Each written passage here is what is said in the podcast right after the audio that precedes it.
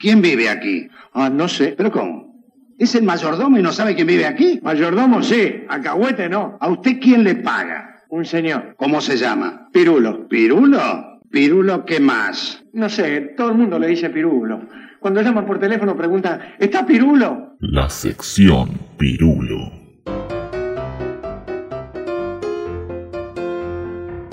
Bienvenidos al decimocuarto y último episodio de la temporada. Eh, para aquellos que no hablan agropio, es el 14. Es el episodio 14. Decimocuarto. Está bien, está perfecto. De la sección Pirulo. Ah, Eh, cierto, de eso. sí. de lo que dice él. Aquí Agropio, que sabe los números y el idioma. Y allá Dave, que, bueno, Dave. Bueno, Dave. Dave es la clase Tú. de persona que iría catorceavo. No- no lo dudo. ¿Sabe qué es catorceavo? Es cuando corta algo en 14 pedazos. ¿Sabes lo- ¿Y sabes lo que es un puto? Vos. Pero bueno, Lo dicho, damas y caballeros. Eh, descanso mi maleta. I rest my case. yo estoy medio bobo todavía porque. Bueno, antes del programa nosotros grabamos. bueno, lo que van a escuchar al final del episodio. Y bueno, se- seguí los ejemplos de Marlon Brando. Y. ¡Ouch!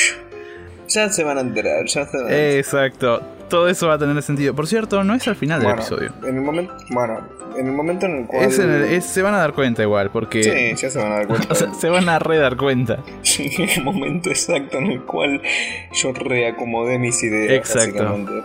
Por cierto, la expresión descanso mi maleta para I rest my case, eh, estoy bastante seguro de que se la ha robado mi hermana. Así que, hola, un saludo. Hola, Y de gracias y después te la devuelvo. ¿cómo estaba? Eh? No será tipo la bala y todo, eh, Va, va- a tener un par de usos. No seas así, asqueroso. En la familia hay confianza, uno puede volver las frases usadas y con olor a pata y todo eso. Qué asqueroso. Es, es el mismo olor a pata. A las familias no las une la sangre, las une el olor a pata. No, no. Acá difiero, difiero porque usted no es hijo de mi padre, lo cual sería muy a lo George Lucas. Eh, A ver, si yo no soy hijo de su padre, está bien, hasta estoy de, acuerdo. ¿Cómo sigue eso? digamos que, a ver, durante una época, mi viejo tiene laburo en Antártida, ¿no? Se, continuamente seis meses allá, seis meses acá. Una vez, bueno, le cayó un- una madera muy pesada en el pie, en la uña del dedo gordo. Ajá, ¿Hasta ahí vamos bien? sí. Obviamente en Antártida no tenés clínicas de podología ni nada, sino que simplemente, bueno, fuck it, seguís. Claro, pero Te puedes poner un hielito en el dedo. Digamos que los hielos están en extinción, el calentamiento global, así que uno no puede agarrar un hielo de ahí, tiene que pedir permiso. Ah, está bien, tiene sentido. El tema es que esa uña, conforme fueron pasando los meses, y que, si no mal no me equivoco, años, no estoy bien recordando esa última parte, Ya me da impresión y ni siquiera dijo qué, qué pasó. esa uña empezó a tener lo que comúnmente conocemos como conciencia propia. Esa uña comenzó a tener niños. Esa uña se declaró la, la República Separatista de la Uña. y vamos a ponerlo de esta manera. Yo una vez... yo me estoy riendo. No, yo no puedo Ay. hablarlo. Tengo mucho miedo. Una vez le pregunté a mi viejo, hablando por teléfono, él estaba allá también en otra campaña, y le pregunté, che, ¿cómo va con la uña? Y me dijo, agarré la lija y la empecé a lijar y la arranqué de cuajo. Que se cague. ¡Por Dios! ¡Au! ¡Au! ¡No! Y yo recuerdo que la lija mide fácil 45 centímetros. Es 5 centímetros de ancha. ¿Por qué, hombre? Es, es la lija que le pasarías a un preso para escapar. Bueno, es ese tipo de lija. Ah. Mi viejo cazó esa lija. Ahí está. Toma, te cagué, pelotuda. Lima 1, uña 0. Básicamente, en Daniel 1, uña 314. Claro, porque digamos, eh, todo, cada día que había pasado había sido una pequeña victoria de la uña. Yep. Pero mantenemos todavía hermosos y bellos recuerdos de esa unidad en la familia como si fuera, ¿viste? Cuando el familiar que se va. Bueno, una cosa así, che, ¿te acordás de Pepe? Bueno, así, una cosa así, ¿te acordás, te acordás de la uña? Oh, la uña. ¿Te acuerdas de la uña? Y están todos, están por ejemplo ustedes en, en Parque de la Costa con la uña, posando ahí. Ah, ¿te acordás el día que fuimos a Parque de la Costa con la uña? La uña nos compró helado. Oh, sí, sí, sí, sí, me acuerdo. Mirá, mirá, cumpleaños de la uña, mirá. La, Navidad se puso en pedo y cagó a palo todo. Ah, mirá la, la uña paseando al Bobby, mirá, mirá. Mira, qué típico de la uña. Me reimagino la uña como aprendiendo a manejar, los primeros pasos de la uña. No me sueltes, no me sueltes. Ay, te- estoy andando en bicicleta. ¡Yay! El primer diente de la uña. Eso ya es, es para, para la ciencia fue bastante significativo. Todavía están discutiendo de eso. Saludos a mi viejo que está escuchando este programa. Saludos. Bien, siendo este el último episodio de la temporada Sí. de la sección Pirulo, Sí. y siendo este un episodio que se estrena ahí nomás, recién pasada la Navidad, este podría considerarse el especial de Navidad de la sección Pirulo. De Somos hecho, como- así se llama. De hecho, somos como los especiales de Doctor Who, los especiales de Navidad que no se suelen emitir el 24. Exacto. Especial de Navidad 28 de noviembre. Claro, el de este año cae. mm, ¿Qué creo que cae? ¿25 o 26? El de este año va- cae bastante cerca de Navidad. El de Doctor. Y después está el de Sherlock. en primero, eh, bueno, ahí tenés un ejemplo. En primero, eh, primero de enero, se Sí. Sherlock y nada que ver. Y es un especial de Navidad, supuestamente. En fin, ¿usted de qué, de qué va a hablarnos hoy, señor? Yo voy a hablar sobre una película que cuando hablamos de películas de extraterrestres en un episodio pasado, me la guardé intencionalmente porque era muy para esta fecha. Yo voy a hablar de Santa Claus conquista a los marcianos. Yay, Que es una de mis películas favoritas por todas las razones equivocadas. Digamos, es aerópido, ya sabemos. Exacto. De hecho, tengo que admitir que es una de las películas que más me gusta ver, no solo, pero me gusta verlas con gente. Porque más cuando esa gente no está acostumbrada. Exacto. Es, es divertidísimo ver las reacciones. De, pero tiene un caño en la cabeza. Sí. Sí, bienvenido a mi mundo. Hablando de películas navideñas, Exacto. ¿Usted de qué nos va a hablar? la saga de cinco películas bellísimas, fantásticas y una más tierna que la otra. Silent Night, Deadly Night, que se traduce como Noche Silenciosa, Noche Mortal. Creo que en, en el doblaje le habían puesto Noche de paz, Noche de muerte. También, sí, aplica, aplica de ambos. Yo estoy haciendo la traducción literal, ¿no? Pero. Claro, claro. Bien, los gallegos no estuvieron tan mal. Turbotata. No, no, no fue un caso de Super Nacho, por suerte. Super Nacho. Noche de paz, Noche de Super Noche. Nacho. Noche disléxica. Noche, Nacho. Nachito. Noche libre. La noche loca de Papá Noel. Uno, dos, tres, cuatro y cinco. Se armó el gordo. El gordo mató un montón de gente en Navidad. Uno. ¿Es sobre George Lucas?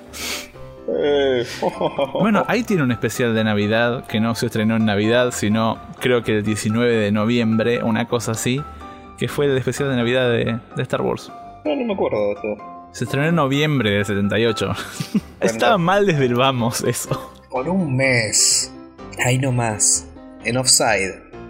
Yo creo, yo sospecho que la idea era pasarlo antes de la Navidad y después, si tenía éxito, pasarlo un mes más tarde.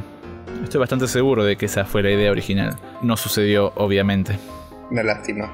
No se dieron las condiciones. Una lástima. En fin. Bueno, Bueno, yo, yo tengo que admitir que yo hoy estoy muy, muy, muy dormido. Eh, suele ser al revés esto. Suelo ser yo el que tiene mucho sueño y Dave el que tiene que presenciar como su, su co-conductor tiene mucho sueño. Hoy se dio al revés esto. Porque en Navidad todos nos ponemos en los pantalones del otro. La sección Pirulo.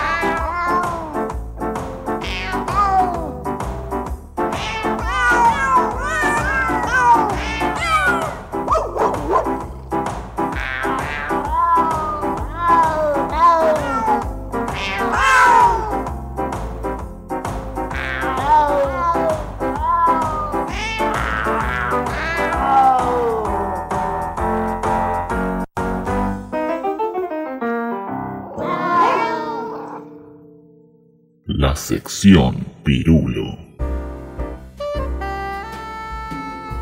Hemos escuchado en la sección Pirulo algo que tenemos preparado desde hace meses, desde que empezamos el podcast. Dijimos, si llegamos a hacer el episodio de Navidad, vamos a usar eso.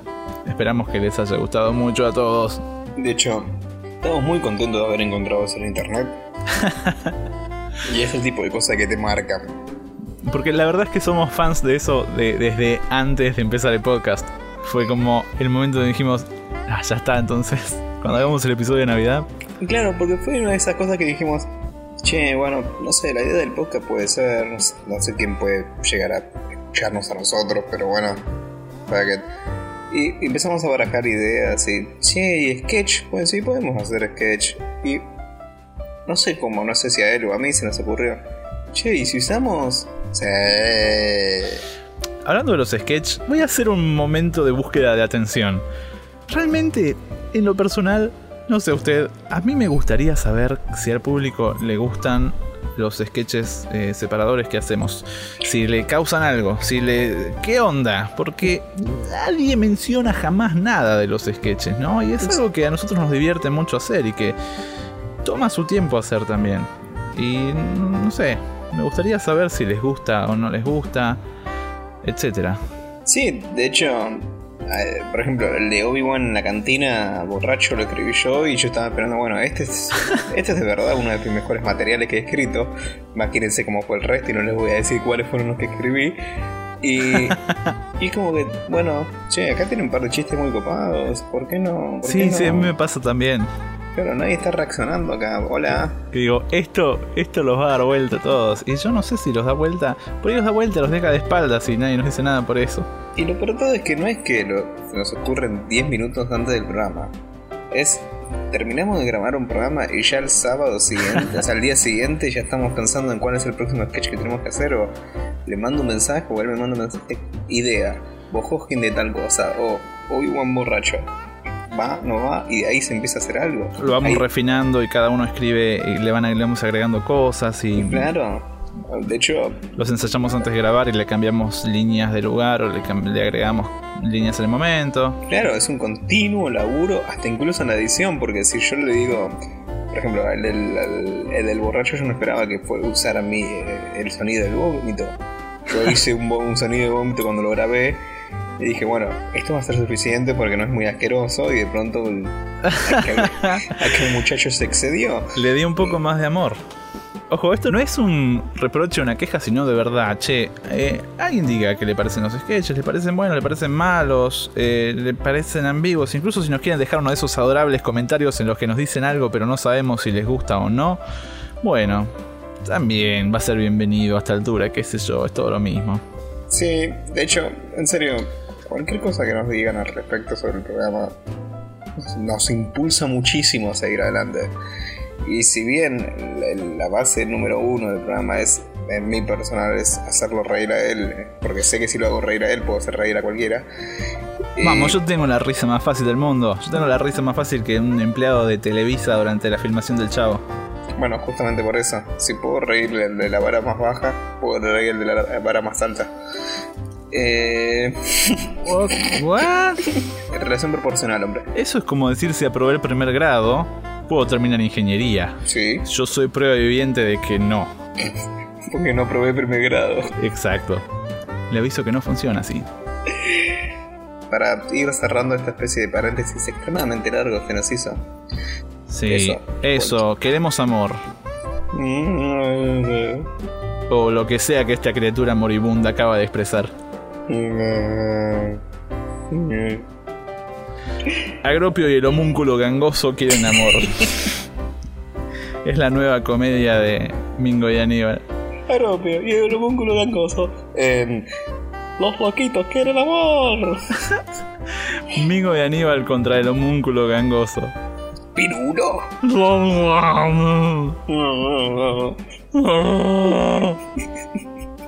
¿Cómo hacer mayordomo? ¿No sabe qué? Pirulo, ¿qué más? Bueno, usted tiene. Trajo algo para contar, ¿no? Sí, lamentablemente. ¿Qué le vamos a hacer? Hoy el tema que nos ocupa hoy, como dijimos en la intro, es la película Santa Claus conquista a los marcianos. Es una película de 1964. Quiero que piensen en el contexto histórico y después más adelante voy a explicar por qué quiero que piensen en el contexto histórico. Es una película que aparece muy seguido en las listas de la peor película de todos los tiempos o películas tan malas que son buenas.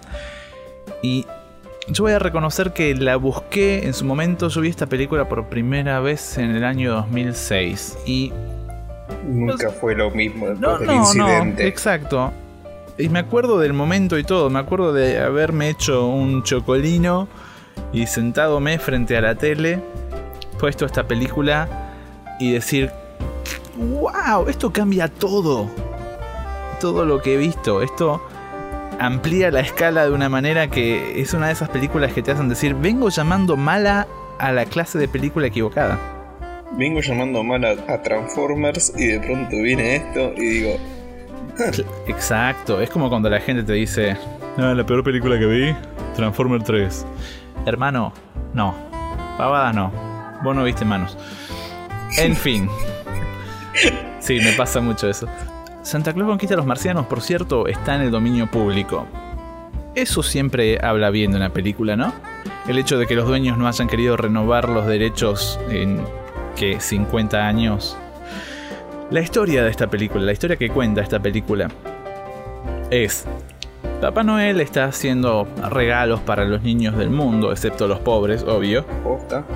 No se lo merecen, ¿de qué lo van a cambiar por? Seguro, son pobres, seguro se portaron mal. Vamos a darle carbón, que lo van a aprovechar. Entonces Papá Noel está haciendo juguetes y hay uno- un hombre de la tele que lo está entrevistando. Y mientras tanto, en Marte, los niños marcianos, obviamente, están viendo la tele de la Tierra porque los marcianos se cuelgan del cable en Marte. No, no supongo que no hay compañías de cable allá o algo así, entonces miran los programas de la Tierra y ven al entrevistador haciéndole la entrevista a Papá Noel y los nenes básicamente están deprimidos y amargos y, y- y grises. Y son todos hinchas San Lorenzo. Ja, ja, ja, ja, ja, una referencia de fútbol que entendí totalmente y la hilaridad es... ¡Ay, el deporte! oh, deporte, lo has hecho de nuevo. Yo intento educarlo, ¿se da cuenta? Yo intento educarlo. No necesitamos no educación. Sí, porque acaba de hacer una doble negación. Y entonces los nenes están eh, anímicamente grises, no anémicamente grises. Y ciertamente no cromáticamente grises, porque son medio azul verdosos los marcianos. Son, parecen más sucios que maquillados, pero bueno. Los marcianos tienen un casco del que sale un caño flexible, sale y entra al mismo casco y un par de antenas de TV. Vamos a, obviamente vamos a poner fotos y todo, pero Pero por favor, no. pero bástenos decir que siempre pensé que ese sería un disfraz genial para hacer para una fiesta. Obviamente nadie lo entendería, pero sería muy divertido. ¿De verdad es el tipo de disfraz con el cual vas a una Comic Con? Sí, tanto Argentina incluso, ¿no? Tipo, vas a una Comic Con porque van a estar todos disfrazados de cual película de Marvel reciente, obvio. Porque claro, van a ser todos Capitán América y uno va a ser el rey marciano. Todos Capitán América, to- todas las menitas se van a disfrazar de Harley Quinn, haciéndose la, la guachita, así vos vas a andar. ¿Qué tal? Mi nombre es Voltar. Claro, con el bigote. Hay un marciano que tiene un bigote que lo vamos a postear, que vamos a postear ese marciano antes que nadie porque oh por Dios ese bigote. El bigote marciano que tiene bigote es el malo, obviamente, pero bueno, ya vamos a llegar a ese punto. El- la idea de la película es que los marcianos están, los niños marcianos están tristes y deprimidos porque no tienen Navidad, ni juguetes, ni Santa Claus, ni nada de eso. Entonces, con la ayuda del viejo sabio de Marte, Obi-Wan Kenobi. es como un Gandalf, pero marciano. Por cierto, el viejo marciano se llama Chochem. Está re chochem. Es un Sí, viejo Chochem. no, claro. Está re chochem ese viejo. No, no va.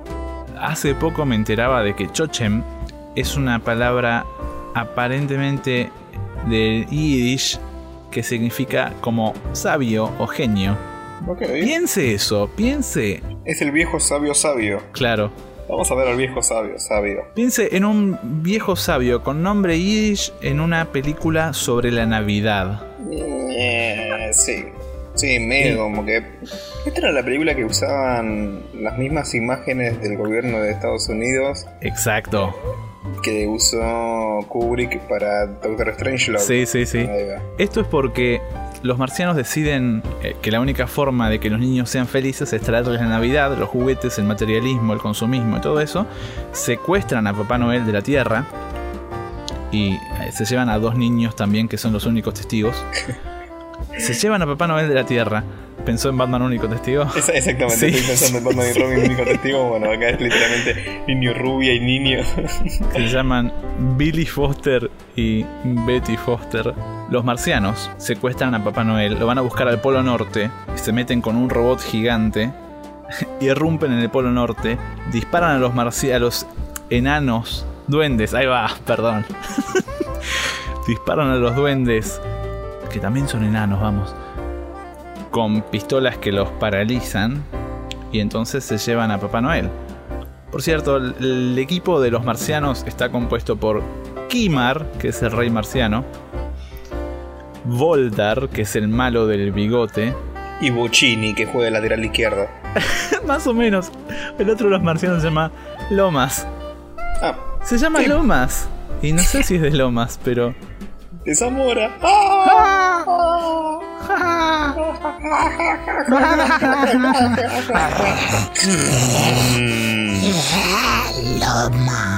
En fin.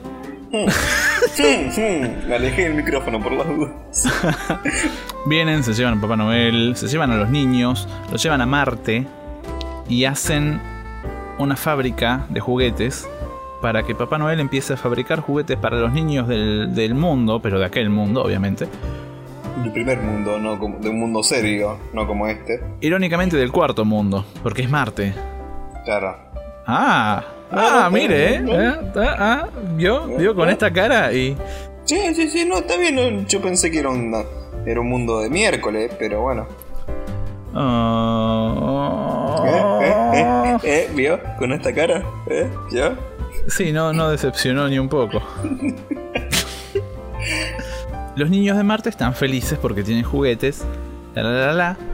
Y eh, eso, son felices porque tienen juguetes. Y Papá Noel dice, che, me quiero volver a la Tierra porque ya casi es Navidad. Y los marcianos le dicen, no vas a volver nunca a la Tierra, papá. Noel.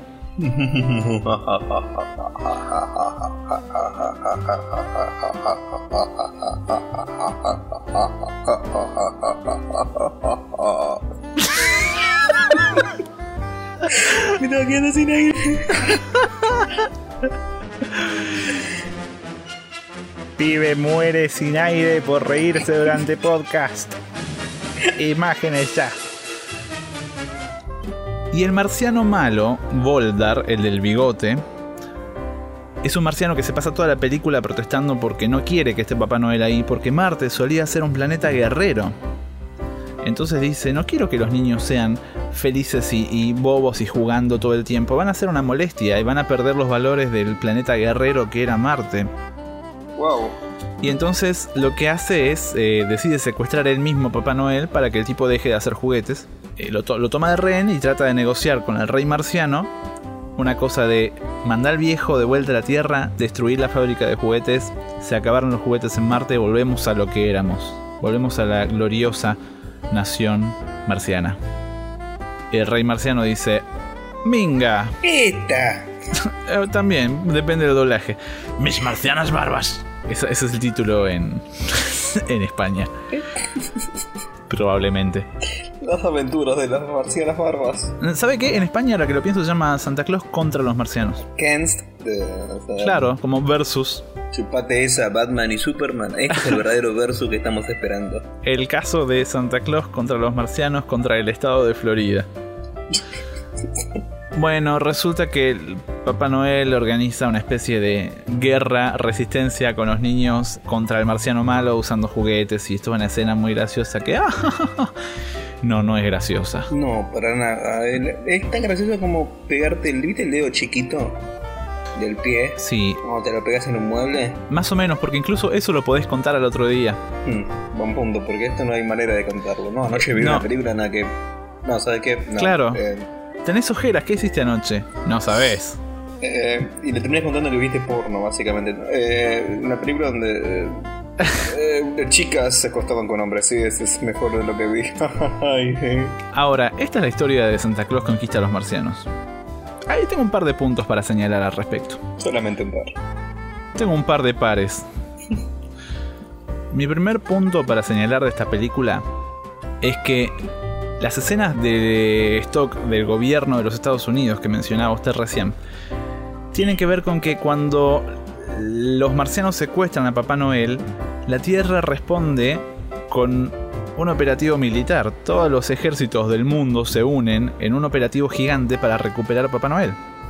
Y es así que el 4 de la independencia, 4 de julio, dejará de ser una, fiesta estadounidense, sino que será una fiesta en la cual festejamos nuestra independencia. Ah, la mejor Navidad del mundo, señor presidente. Entonces, los, todos estos ejércitos que se unen se representan en la película mediante mucho material de stock de ejércitos distintos del mundo, incluso algunos son previos y durante la Segunda Guerra Mundial.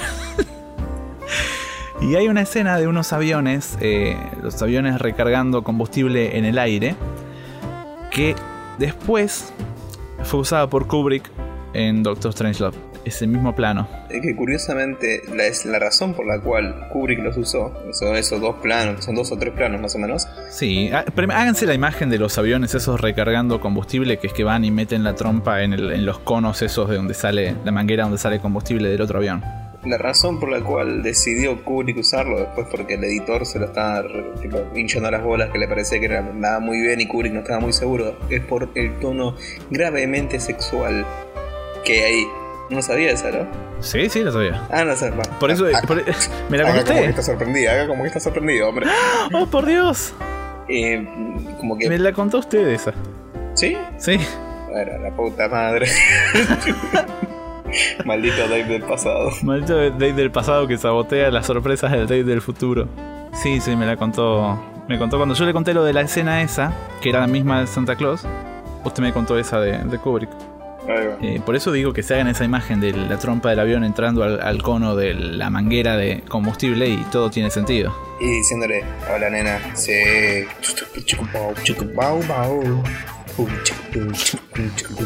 Hola nena, ¿quieres una fruta? ¿No? Mm, Aguja dinámica. ¿No? Wolverine. Oh, empieza la cumbia de Wolverine. La mano de todo, guepardos arriba. Shum. Eh, decíamos. Yo tengo algo para señalar sobre esta. la historia de esta película. Primero voy a explicarla en los términos generales y después voy a apuntar a mi conclusión, que ya va a ser con suerte bastante obvia después de la explicación que voy a hacer después de esta oración.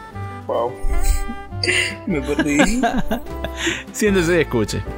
Película de 1964, Planeta Rojo. Niños deprimidos porque no tienen juguetes, ni materialismo, ni consumismo navideño.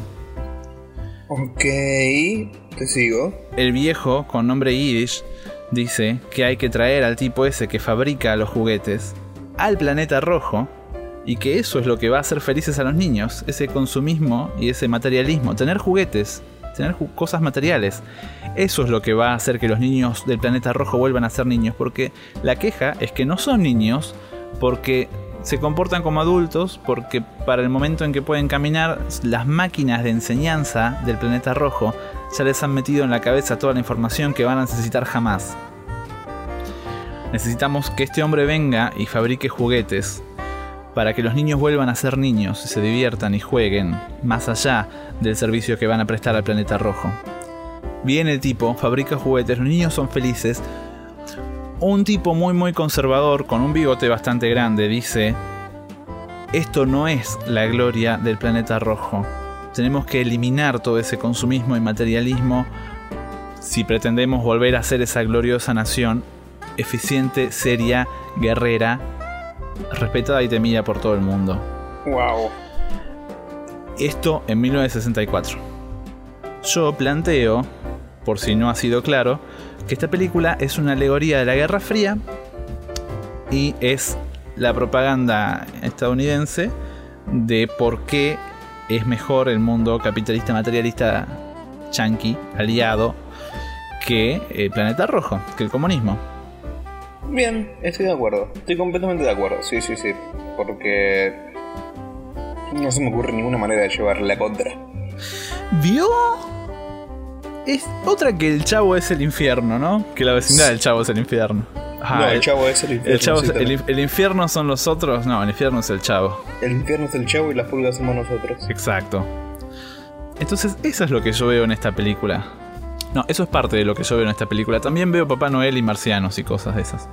Claro, eso le quería preguntar, ¿no? Tipo, si era lo único que. Sí, sí, también hay, hay, un- hay un par de marcianos en el medio. Y el bigote. El bigote, tremendo bigote. Hay dos cosas más para señalar esta película. Una que es algo que señalo cada vez que la vemos con gente. Y siempre hay alguien que nunca lo había escuchado. Y siempre hay alguien que sí. Que suele ser usted. Porque yo ya lo dije. Que es que esta película contiene la primera representación audiovisual del personaje de la esposa de Papá Noel. Sí, sí, sí, sí, es- eso es cierto. Es como un récord extraño, ¿no? Es una película extraña para tener esa distinción. ¿No? El personaje inmortal y querido de la señora de Papá Noel. ¿Y cuál fue la primera película donde apareció Santa Claus conquista a los marcianos?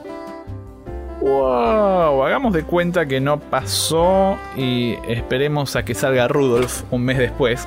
Esa es la historia, de hecho. Un ¿Ah, mes sí? después salió Rudolf, que fue la segunda, pero Santa Claus le ganó por un mes. Mirá vos. Sí. Esa última parte no la sabía. Yo pensé que habían pasado varios años entre. No, no, es. eh, o sea, ya estaban en producción las dos. Se- salió un, un animado de Rudolph de stop motion, donde estaba la señora de Papá Noel. Así que, por un pelito, Por un pelito de rana calva. si quiere, yo no juzgo a nadie. Y el otro punto es que hay una canción que es la canción que para la altura en que estén escuchando este episodio, por ahí ya vieron un video que hemos posteado en, en la página de Facebook y en el Twitter, que es una versión de la canción de esta película. La canción de esta película yo creo que apuntaba a ser una especie de, de clásico navideño o algo así. Porque no podía usar canciones navideñas de verdad porque no estaban en el dominio público. Entonces escribió la suya propia. Irónicamente, ahora esa está en el dominio público. Lo que son las vueltas de la vida, ¿no? Sí, posta. Eh, y la versión que escucharon o que pueden llegar a escuchar si van ahora y la buscan en, en la página o en el Twitter, eh, es una versión metal que eh, hice yo mismo por idea acá del caballero, que una vez estábamos viendo la película y ya era como muy tarde y todos decíamos incoherencias. Y no sé si usted se acuerda siquiera de eso, pero usted dijo, habría que hacer una versión metal de esa canción. Sí, pasa que. yo- sí, es la noche que yo estoy recordando. eh, que es muy probable que no. Pues la vimos varias veces. Sí, la vimos casi todas las veces que nos hemos juntado a ver películas hemos terminado en esta película en algún momento u otro. Creo que era una cosa de. Bueno, son las 4 y media de la mañana. Las, de las 10 personas que estaban en el grupo, 6 se fueron a dormir. Sí. Mi pareja de ese entonces se fue a dormir también. Sí. O sea, estábamos, creo, tres personas. Una estaba durmiendo presente con nosotros, estaba la misma cosa que estaba Sí, durmiendo. estaba sentada durmiendo. Estaba usted y yo en ese momento extraño de la noche en la cual empezamos a tirar ideas. Que parecen geniales en el momento que. Esa no fue la misma noche que terminamos viendo. no, pero creo que fue una noche muy parecida. Que terminamos viendo Streamhouse Makeover a las seis y media de la mañana. Es verdad. Es cierto. La gente que llegaba a la casa con el basurero atrás y.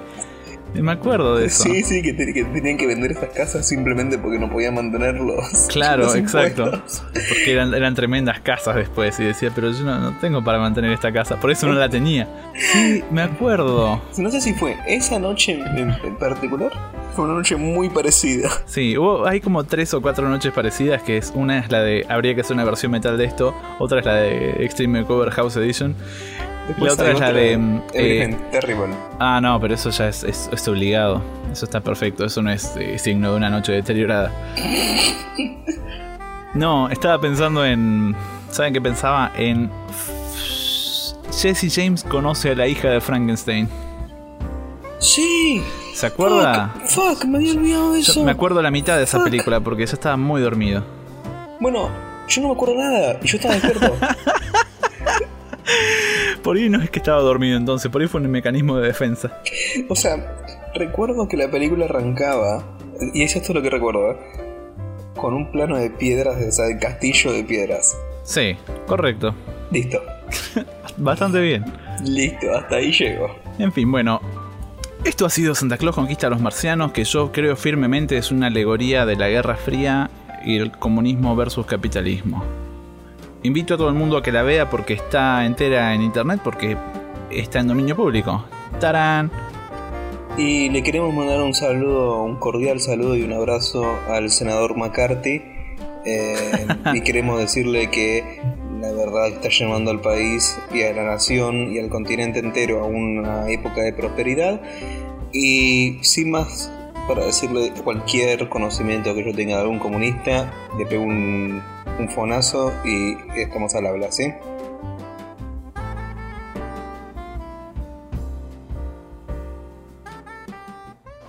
Mamá, tengo hambre. No tengo turrones. Tengo hambre en general, no te pedí turrones. Bueno, pero... Además, ¿por qué comemos turrones? ¿No podemos comer otra cosa? Un asado, una ensalada, una torta de jamón y queso. Pero eso no representa la Navidad. Ah, claro. Me olvidé de que los Reyes Magos le llevaron a Jesús mirra, incienso y turrones. Jorge, esas cosas no se dicen. Cierto que Jesús comía turrones cuando estaba en la cruz. ¿Te podés callar? No se preocupe, señora. Es Papi Fiambres. Papi Fiambres, campeón de resaca navideña 2013. Los turrones Bojoskin son la solución. ¡Atrapa, niño! ¿Está inconsciente? Yo creo que está respirando. Ah, no pasa nada entonces. Gracias, Papi Fiambres. Turrones Bojoskin, 40% manice, 60% bismuto. Y recuerda, un Bojoskin a la cabeza traerá la paz a tu mesa. La sección Pirulo.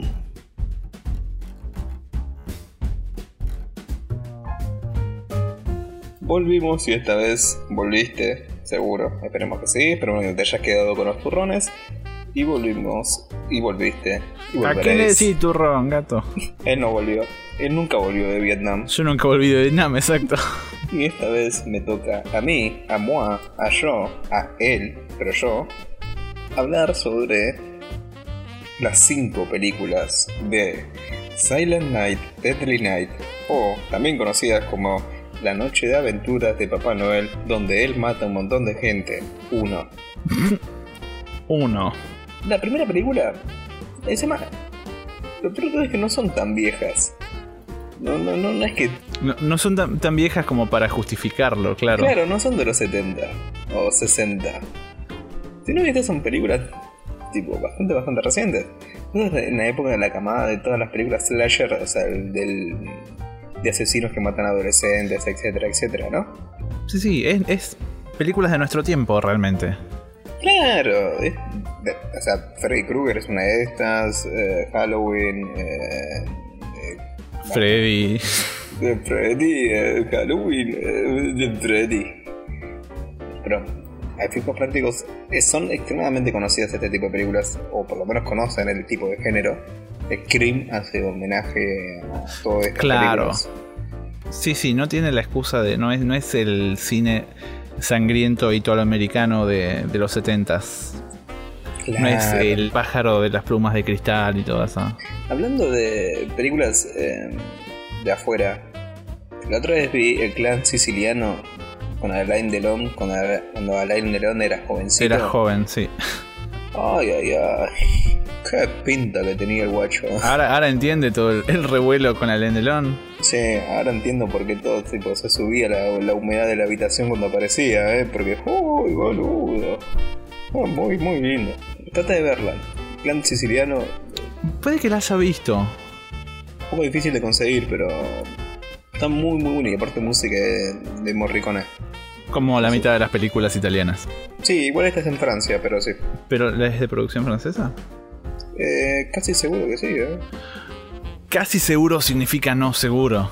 99% seguro es un casi seguro, ¿eh? Bueno, está bien. No empecemos, ¿eh? No empecemos porque Bueno, en casa hablamos. esta noche no hay postre para vos, ¿eh? No quiero tu estúpido postre.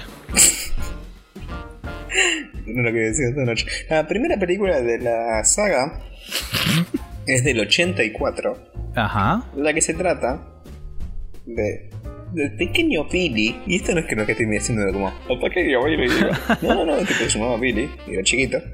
Ve un chabón disfrazado como Papá Noel, o sea, como, lo- como la imagen que Coca-Cola nos impuso de Papá Noel, matar a su familia en un eh, robo de auto. ¿Estamos de acuerdo? Sí, estamos de acuerdo. Hasta ahí, un viernes cualquiera en el conurbano. Una Navidad normal Sí, en Camino Negro. en la zona oeste.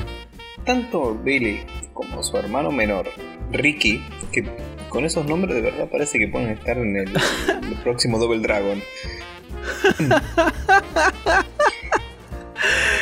Billy, Ricky y Jimmy.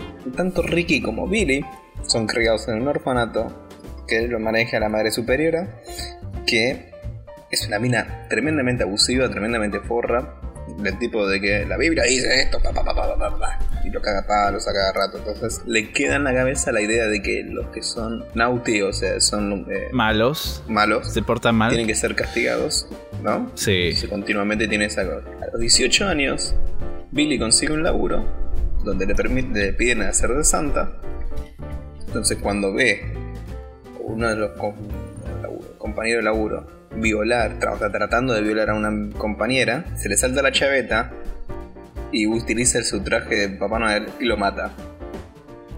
Entonces va a través de todo el pueblo gritando Naughty o malo para eh, avisar como que iba a matar a todo el mundo. Tipo, si te ve haciendo algo mal, te mata. Pa, pa, pa, pa, pa, ¿No? Está bien, es mejor que dejarte un cacho de carbón. Es mucho más honesto que el Papá Noel posta, ¿no? Y él, y en el o sea, cuando llega al orfanato, este es buenísimo. La policía, la policía llega y ve a un flaco, a un cura vestido como Papá Noel. Ah, Acuérdense que para la altura a la cual llega el orfanato ya tienen varios reportes de "Ey, hay un boludo como Papá Noel matando gente. y lo matan al Papá Noel, que es el cura, y le cae la sangre encima de Ricky. Cuando llega Billy, lo, ca- lo cagan matando. Entonces la película está por terminar, están todos muy contentos. Y Ricky mira a la madre superior y le dice, ¡Noti! ¡Hey! Y termina. Continuará. Año 84, ¿eh? Sí. Tres años después, es decir, esta película tiene la misma edad que yo, ¿eh? Claro, y que yo. En serio, lo juro. Sí, va. De verdad. Ok. Eh, la segunda parte, también curiosamente llamada como Silent Night, Deadly Night, parte 2. Bien. Ricky tiene 18 y lo mantienen en, una- en un instituto mental por haber asesinado a un montón de gente de manera similar a su hermana. Y eso pasa. Claro, y eso es lo que vemos al principio de la película. Ahora, a través de flashbacks, le cuenta al Dr. Bloom, Dr. Bloom es el psiquiatra que lo está, tra- lo está tratando, de que, bueno, después de la muerte de Billy, lo adoptan, pero cuando muere el padre adoptivo y cuando se encuentra con una ex eh, novia abusiva, le salta la chaveta, que ella debe correr en familia, ¿eh? Me encanta cómo a esta gente le salta la chaveta. y empieza a matar gente. No, dice de la misma manera que el hermano. Papá Noelando. Exactamente. Yay. Con un hacha. Yay. con distintos tipos de armas. Ahora, cuenta la historia, papá. Antes de que llegar al final de esta película, quiero contarles un momento en particular que voy a subir a Facebook. En el cual en un momento, Eso yo sé cuál es. en un momento, tenemos a Ricky caminando por la calle una música tipo una música re, wow. sí. Sí y en la cual nos dice este tipo es un hijo de puta. Claro. Viene un policía.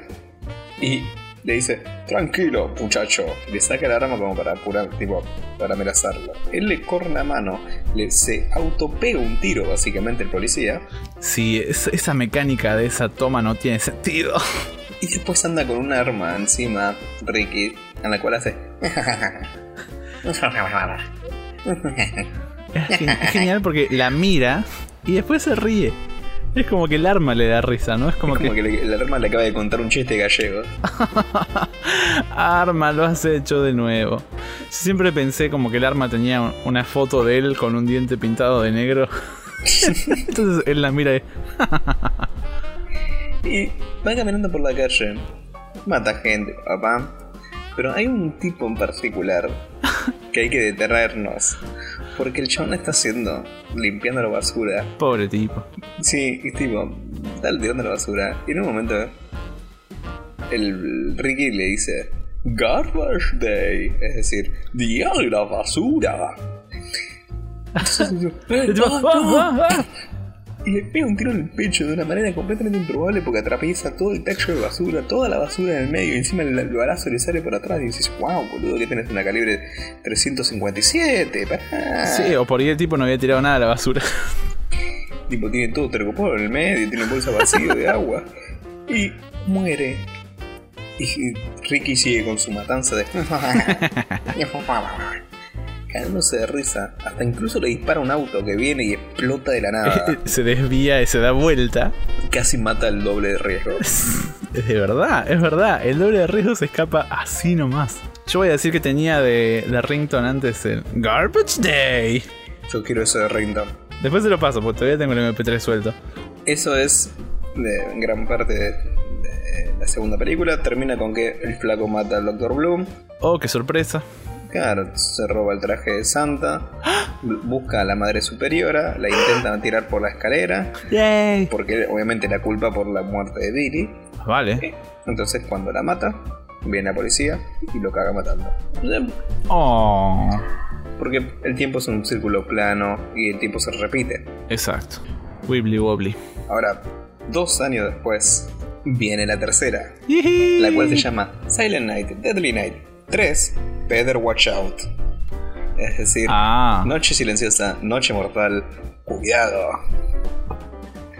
Eso es por la canción esa de Santa Claus is Coming to Town. Tiene esa, esa frase. You better watch out. ¿No sé? Yep. Oh, mira. ¿Vio? No es tan bobo como parece. Hoy todos aprendimos algo ¿eh? sobre el poder de la amistad y la cantidad de datos estúpidos que sabe Agropio. Sí, sí. Estoy orgullosísimo de eso. y el verdadero significado de la Navidad, obvio. Ricky lleva en coma 6 años ya. ¿No? Wait. Ricky se había muerto. Me dijo que Ricky se había muerto. Sí, la película nos dijo lo mismo porque le pegaron como 37 balazos, pero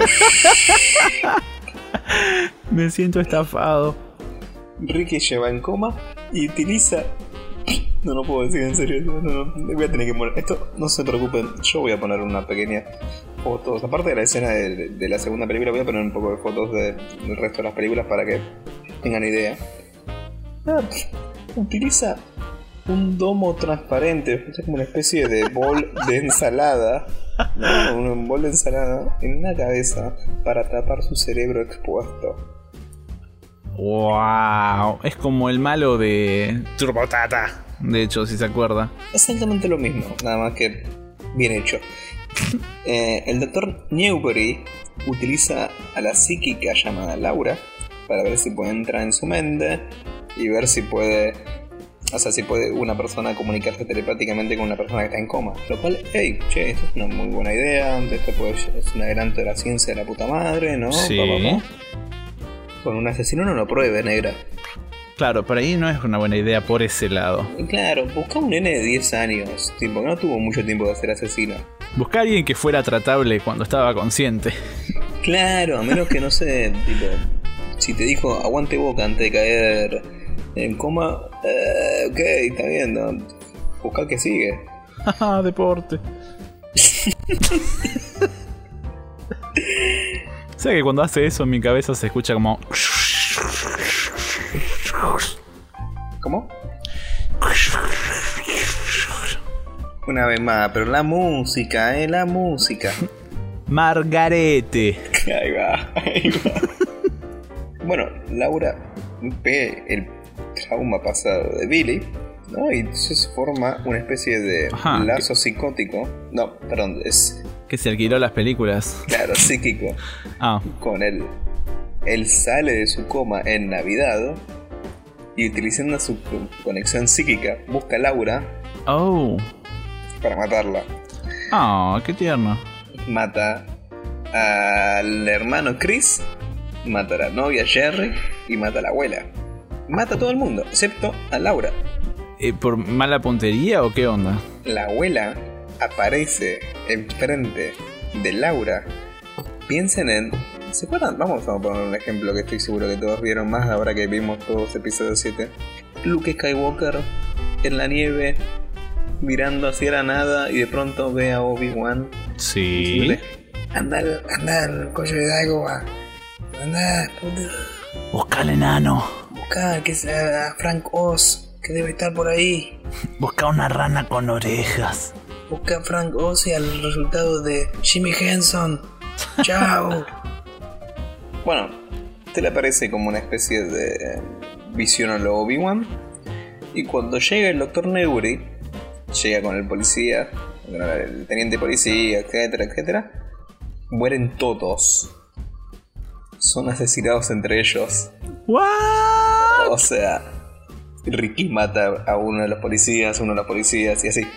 Mata a Ricky, Ricky mata al Dr. Neuri, y tipo. Es una especie. Es, es, es, es el bastardo sin gloria. Esa Claro, escena así, pero mucho exacto. más larga. Y sin estilo, sin clase.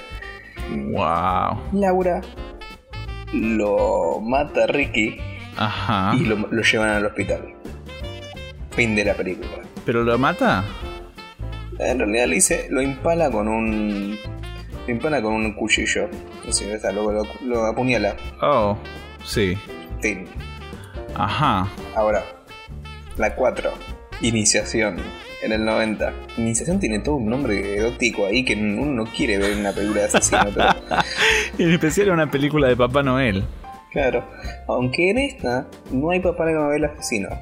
Eh. Kim es una reportera investigando un caso fatal de, de combustión espontánea. Bien, ya empezamos con una súper sólida base científica. Yo me creo más a Papá Noel que, a que creo que te digo. ok, este, es- este es buenísimo, ¿eh? Hace búsqueda, digamos, hace research. ¿no? Entra a una librería, está Fima y el ayudante. Pom, pom, pom. Ricky. Pero Ricky estaba muerto. Le cortaron el cuello de aquí a aquí. Pipo está muerto, Maquiner. Ahora, no se sabe si es el mismo Ricky. Pero Depende, si tiene el cerebrito al aire, por ahí sí. Usa, usa una gorra todo el tiempo. no lo tiene ese tiempo, tiene la cabeza normal, normalita. Por ahí no es el mismo entonces. Por ahí el tipo no se molestó en ver las películas anteriores, eligió un nombre al azar. Eh, ¿Cómo se llama mi perro? Eh, Ricky. Bueno, fuck it. Bueno, Ahora, Fima se empieza a enganchar en la vida de Kim. Viste, como insistiendo de, dale, hagamos amiga, que esto, que el otro. Le da de comer un par de boludeces. Incluso empieza a alucinar. Uh, Por todo por culpa de, de Fima, ¿eh? Fima es una forra. Es, esto es una locura, porque esto ya de verdad es la parte en la cual ya no creo en la película. Y hasta acá venía, ¿eh? Pero superó la parte de combustión humana espontánea. es raptada por el culto femenino, o sea, cul- en la secta femenina de Fima, en la cual, uy boludo, en la cual hacen un ritual para liberarla de la opresión de los hombres. Wow, yes. Esto es todo lo que puedo decir al respecto. Fima admite Por favor, no sé Que la, con qué va a Sí, seguir. que, que- que- que- que esto, esto es muy difícil, ¿eh? Que la mujer que se prendió fuego, o sea, la de la combustión espontánea, Claro. era su hija. Oh. Sí. Y que ella quiere que Kim sea su hija, o sea, que tome el lugar de su hija. Wow, porque claro, ya quemas una hija es como, como una lamparita, ¿no? Se quema, Claro. la cambias por otra. Buscas una hija de 60 watts y listo. Exacto, una hija de bajo consumo siempre es mejor. Eh, Eso, tipo, eso aplica en la vida real, no tenés idea. ¿La hija de bajo consumo? Sí, Sí. Me- mejor invento de la historia de la humanidad. Y entonces, bueno, dicen Kim, si quiere zafar, quemarse viva, debe matar al her- hermanito chiquito del novio, Lonnie. Entonces Kim mata a Fima Ajá. y se tira al fuego. Y se prende en fuego tanto Kim como Fima. Eh, Ok, no sobrevivió nadie, como podrán ver, excepto Lonnie, que de pronto no nos importa un carajo. no. Y Ricky, que apareció dos veces en la película. Ricky, que probablemente era otro Ricky. No importa a nadie. Ahora, viene las 5, año 91, ¿eh? Claro, bueno, Fima y King. Silent Night, Deadly Night 5, El juguetero. Esa, ya está, ya me compró. Y es- un día tenemos que hacer la de Puppet Master. Estaba pensando que sonaba tan Full Moon. Pero no es de ellos. Lástima. Ahora, tenemos a Joe y su hijo Pino, que son jugueteros. Manejan una tienda que vende muñecos asesinos. Diseña- sí, sí, no. Vende muñecos Muñeco. asesinos. Yo traduzco lo que es el resumen de la película. Sells little booby trapped eh, toys designed to ruin happy families. Es decir, Wow. muñecos asesinos letales Sí. diseñados para arruinar familias felices, incluyendo a Kim y Lonnie de la película anterior. Como venganza por la muerte de la esposa embarazada de Joe en un accidente de auto. Eh, wow. Si tiene alguna queja lógica usted, váyase, se va a la jaula y cierra la puerta desde adentro. ¿eh? Odio ir a la jaula. Después de que uno de los muñecos de Joe mata al padrastro del pequeño Derek, que es un pibe cualquiera que está por ahí. Ah, Sí, sí, sí, no, no, no, no, esto no tiene nada que ver con las películas anteriores ni nada, no. Derek es Ricky escrito al revés. No, pero No. Pero casi. el padre posta de Derek, Noah, llega al pueblo para acabar con el reinado del terror de Joe. Y para reunirse con su hijo y con la ex esposa Sarah. Es como que está protagonizando dos películas distintas el tipo. Yo veo seis películas acá, ¿eh? yo no yo, tipo, hice un resumen de 15, de 15 renglones, ¿eh? y Debo estar contando mal. Joe rapta a Derek, pero, uy, no, agárrate los calzones, Listo. agárrate vos la tanga, y vos, abuela, agárrate el calzón que no cambias desde el 73, revela que, jajaja, que no es Joe, es Pino, disfrazado como Joe. ¿Es quién? Pino, el hijo. Ah, Pino, cierto. Y Pino es un robot que Joe creó para, para reemplazar a su hijo muerto. Pero nunca llegó a la, o sea, nunca cumplió las expectativas del padre. Entonces Pino lo mató. Entonces. tú no eres Pino. Tú eres parte de la invasión de las criaturas Kung Fu.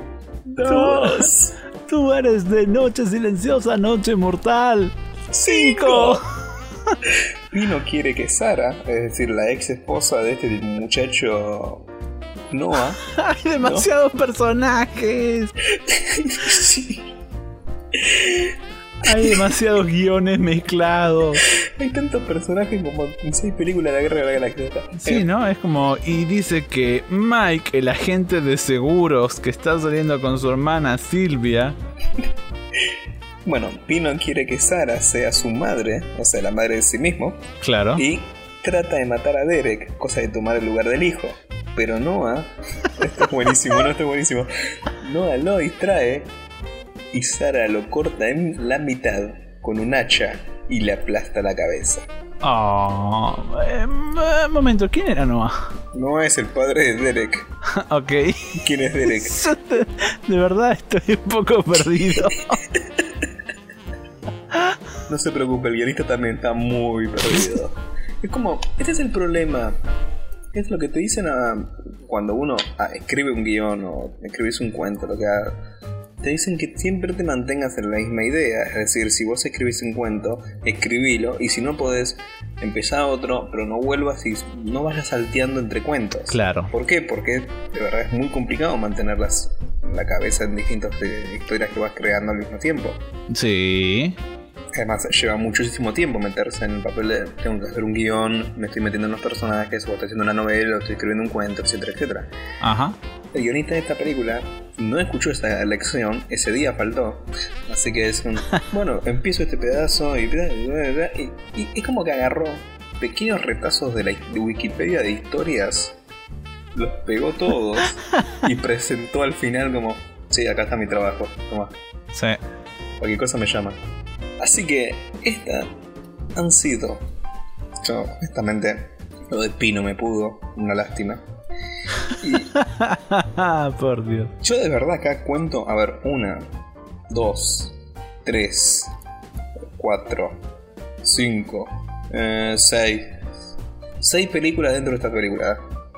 Así en el resumen que tengo acá de 15 renglones puedo contar 6 películas dentro de esta película. Tranqui tipo 6 plots, o sea, 6 puntos de la historia en la cual pueden ser su película aparte. ¿eh? Tranquilamente. Por supuesto en manos de un guionista competente, ¿no? Pero O, bueno. o de cinco que se la repartan. Así que esta ha sido la saga fantástica, hermosa y genial para ver en Navidad. Yo las tengo las 5 películas, estoy muy orgulloso de decirlo. No las vi todas. Son para verlas en Navidad, eh, definitivamente. Es para juntar la familia alrededor de la tele y decirles, ahora van a sufrir. Y saltar por la ventana. Llegó el momento de la liberación. Así que espero que de verdad lo hayan disgustado, disfrutado tanto como yo, porque yo en este momento me estoy prendiendo un pucho.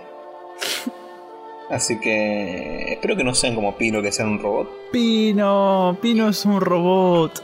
Qué, qué ironía además, ¿no? Porque Pinos de madera y robots, sí. Pinocho, Geret, es un hijo de mentira De un juguetero. de un juguetero. Es Pinocho.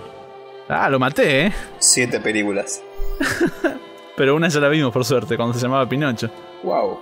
No, Ah, lo maté con esa. sí, entre lo de la Guerra Fría y esto, Le cambié la vida hoy. están, sobreanalizando las películas. Usted tiene que disfrutarlas, son simplemente películas. Estoy, estoy racionalizando demasiado, ¿no? Sí, sí, sí, la verdad que está aplicando demasiado raciocinio. Está racionando fuera del recipiente, doctor. Recordemos que el episodio de hoy es el nuestro último episodio de la temporada. Buh. Bueno, bueno, el boludo de la fila 4 sigue insistiendo con su querer aparecer en el programa, pero la verdad que no, no vas a aparecer. ¿Sabes qué? Seguridad. Adelante. No. Eh, como decía antes que el boludo de la fila 4, bueno, el ex boludo, Tuvieron desafortunado accidente de incontinencia cerebral. como Ricky, Ricky tenía exhibicionismo cerebral. ¿cómo estás hoy con las analogías, hombre? Sí, vio, estoy analogiando tanto como. Ya está. Ahí lo perdió, ahí va. Eh, así que, la verdad, estamos muy contentos por lo que fue este primer año de piloto. Extremadamente contentos. Más allá de que no nos eh, han dicho nada con respecto a los sketches y a los que se puede cambiar el programa y nada. Sí, mal ahí. Más allá de eso, estamos de verdad particularmente contentos. Sí. Sé que suena sarcástico mi tono, pero de verdad, estamos súper contentos. Es- la respuesta de todo el mundo ha sido muchísimo más de lo que nos imaginábamos. Y bueno, eso. Pensábamos que iba a ser algo así pavote que íbamos a hacer dos o tres veces y que nadie le iba a dar bolilla. Y enos aquí, cerrando una temporada de 14 episodios que ustedes están escuchando de verdad. Eso es. ¡Wow! Recordemos que estamos en facebook.com barra la sección Pirulo, en Twitter la sección Pirulo o en iTunes como Eh, ¿La sección Pirulo? Bien, bien, bien. Me gusta más el tipo inteligente de la fila 12. No me gusta tanto. Ay, en serio. Seguridad. Gracias. Como decía, de verdad, en serio, estamos muy contentos, muy orgullosos de esto. Y sin duda es el punto más alto de un año que en lo personal es extremadamente bueno. Estuvo muy bueno este año, ¿eh? Sí, sí. Sí, sí, en lo personal, tipo, no, no me voy a- no les voy a contar las cosas que me pasaron este año, pero digamos que simplemente incluyen un montón de sexo, un montón de acción, un montón de explosiones y un montón de, de películas que vi solo. Bueno, pero Pirulo, recuerde Pirulo. Sí, pero nadie dice nada en Perulo, nadie, nadie. Nadie. Bueno, eso se lo pierden. Está bien, no me voy a, no voy a a- No, ¿sabe qué? No, no quiero saber qué va a ir a hacer. O sea, haga lo que quiera. No puedo, no puedo. Chao. Miren lo que hicieron, hicieron llorar al niño. ¿Saben por qué es eso? Porque no opinan sobre los sketches y porque no opinan sobre la- el resto del programa. Básicamente porque no opinan. Miren lo que hicieron. Ah, en fin, bueno. Cosas que pasan. Y los dejamos con una canción que mm, es una versión de otra que también hemos publicado en estos días, estos últimos días, que es, la, es una de las canciones del especial de Navidad de Star Wars. La canción en el contexto original es muy ridícula, pero escuchándola y escuchando la letra y todo, nos pareció que era muy apropiada para hoy, así que me tomé el atrevimiento megalómano de hacer una versión un poco más eh, sentida, bajón de esa canción. Porque si hay algo que Agropio representa es el amor, el cariño y el optimismo. Exacto, Agropio Presidento. Empoderado. Empoderado de jamón. Bueno, así que los vamos a dejar con eso. Que la letra, si pueden buscarla, es muy muy apropiada para este final de temporada de Pirulo. Que no es un final final, porque después volvemos. Después volvemos. Además, el Twitter y el Facebook van a seguir activos dando vueltas. Nosotros vamos a publicar cosas, ustedes pueden compartir cosas, pueden usarlo para contarnos qué les gustó de la temporada, qué esperan escuchar en la próxima temporada, qué no esperan escuchar en la próxima temporada, que no van a escuchar la próxima temporada. Necesito tomar aire entre frases, oh por Dios, no puedo parar, estoy por morir, necesito... También pueden eh, postear las cosas que nos roba la cosa, Es verdad. ¿no? Un saludo a aquellos muchachos de la cosa que nos siguen escuchando. Un saludo a los muchachos de la cosa, sí, sí. Muchachos de la cosa que tienen una especie de... Yo creo que nosotros nos robamos cosas de la cosa eh, unos días antes de que ellos las publiquen. Sí. El único, el peor agravante del plagio es el plagio premonitorio, ¿no? La verdad, tenemos que dejar de robar cosas de la cosa dos o tres días antes. Por dos años. Exacto, Pirulo tiene que dejar de robar por dos años. Así que los dejamos con la canción de acá, la tercera canción de nuestro de esta primera temporada del Señor Agropio. Es De La verdad. próxima temporada va a haber más canciones del Señor, Del Señor, Dios. por supuesto. Osana en el cielo, Osana en la sal. Como decía, Osana. Os- eh, escuché unas risas súper diabólicas de su lado del, del son los niños del fondo. monetario internacional. Vienen a pedir plata. Vienen a romperme las rodillas. Son como una especie de buitres acá. Son los niños del choclo. Así que, Bueno, eso. Nos dejamos con una canción bajón. y usando las palabras de Vía Arthur y en este momento utilizadas por Agropio, buenas noches. Pero hasta luego, ¿cómo era? bueno, algo de eso. Algo así. Buenas noches y ¡Tu hermana! que duermas bien.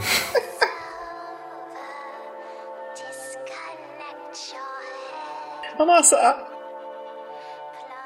La sección Pirulo. Just one more round, friend, then homeward bound, friend. Don't forget me in your dreams. Just one more song, friend, and then so long, friend. The nights get shorter, it seems. Just one more rhyme, friend. Yes, it's a crime, friend. But you know, time, friend, time can fly. So it's good night, friend. Good night, but not goodbye.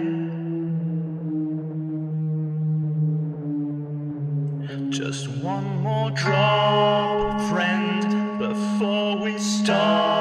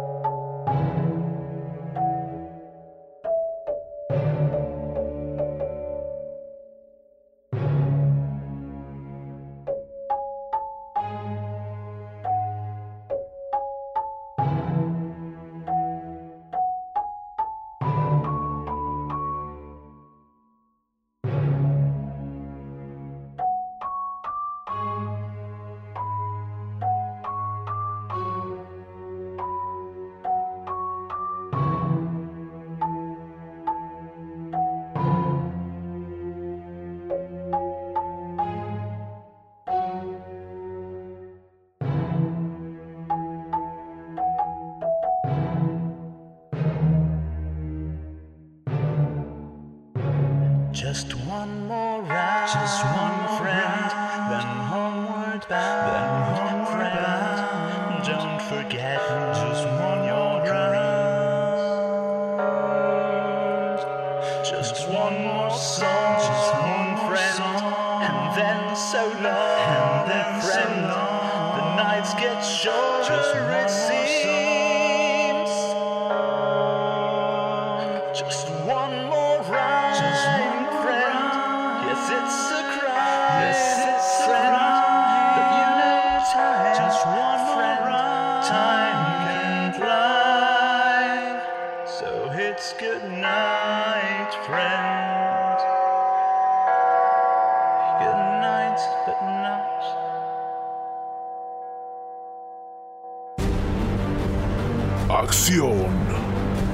me compré un enano de jardín el otro día. ¿Le conté? ¿Y qué tal? Bien, ahí anda, tranquilo. Ah, fantástico. Suspenso.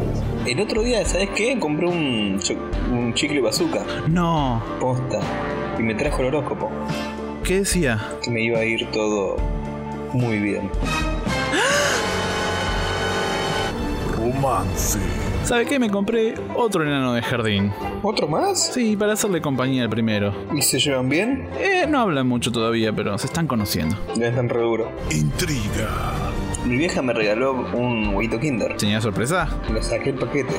Comí el chocolate. Estaba el donde van los muñequitos. Sí. Intenté abrirlo. ¿Y? Casi lo abro. ¿Y? Voy abriéndolo de a poco. Ajá. Estoy intentándolo abrir. ¿Y? Cuando lo abro, ¿Qué? hay un muñeco. ¿Estaba bueno? Sí, estaba ocupado, la verdad que estaba bueno. Bueno. Me voy a dormir. Bueno, calentar la cama que ya voy.